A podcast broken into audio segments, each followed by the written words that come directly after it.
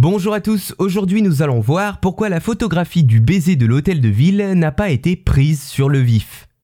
Il est certainement considéré comme l'un des baisers, si ce n'est le baiser le plus célèbre de l'histoire de la photographie. Nous parlons bien ici du baiser de l'hôtel de ville, un cliché aux airs romantiques pris par le français Robert Doisneau. Sur cette photo en noir et blanc, on peut y voir représenté au centre un couple s'embrassant. Un instant de tendresse et d'amour en plein milieu de l'ébullition qui prend place rue de Rivoli à Paris devant l'ombre de l'hôtel de ville.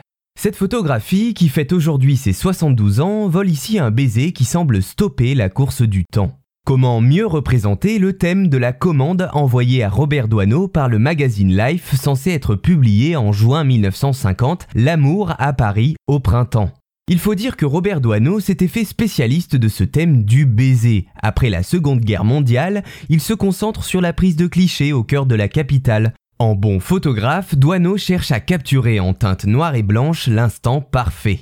Pour Life, il va ainsi arpenter la ville de Paris pour tenter de trouver le cadre et les protagonistes qui pourraient faire l'affaire. Mais alors que l'on pourrait croire au vu de l'agencement global que la photographie avait été prise sur le vif, saisissant une connexion entre deux amants, eh bien l'histoire est tout autre.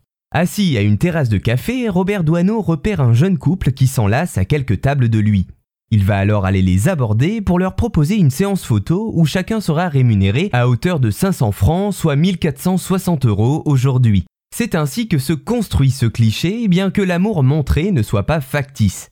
De la même façon, l'étreinte, bien qu'elle ne soit pas spontanée, symbolise tout de même de manière pertinente l'atmosphère et le symbole romantique que Douaneau cherchait à capturer. Néanmoins, les passants autour des deux amoureux n'étaient eux pas au courant de la séance photo, comme on peut le voir au regard qu'ils semblent jeter. Il faut d'ailleurs noter qu'au moment de la capture, Robert Doisneau ne connaît pas l'identité des deux modèles qui restera longtemps secrète, à partir de 1986, Life décide de commercialiser le cliché sous forme de poster, et c'est à ce moment-là qu'il devient réellement célèbre, jusque-là mis relativement de côté. 410 000 affiches sont vendues à travers le monde et propulsent Douaneau et sa photographie sur le devant de la scène. Les professionnels comme les amateurs apprécient l'œuvre pour le caractère universel qu'il imprègne. Pourtant, Douaneau, lui, n'était pas particulièrement fan de ce cliché. Je le cite, Cette photo m'inquiète un peu, ce succès montre que c'est un effet facile. Fin de citation.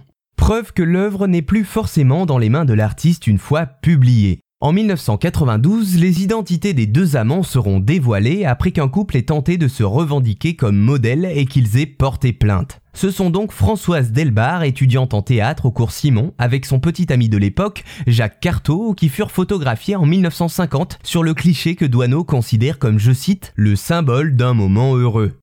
Voilà, j'espère vous en avoir appris un peu plus sur l'histoire du cliché du baiser de l'hôtel de ville de Robert Doisneau, considéré comme l'un des baisers les plus célèbres de l'histoire de la photographie.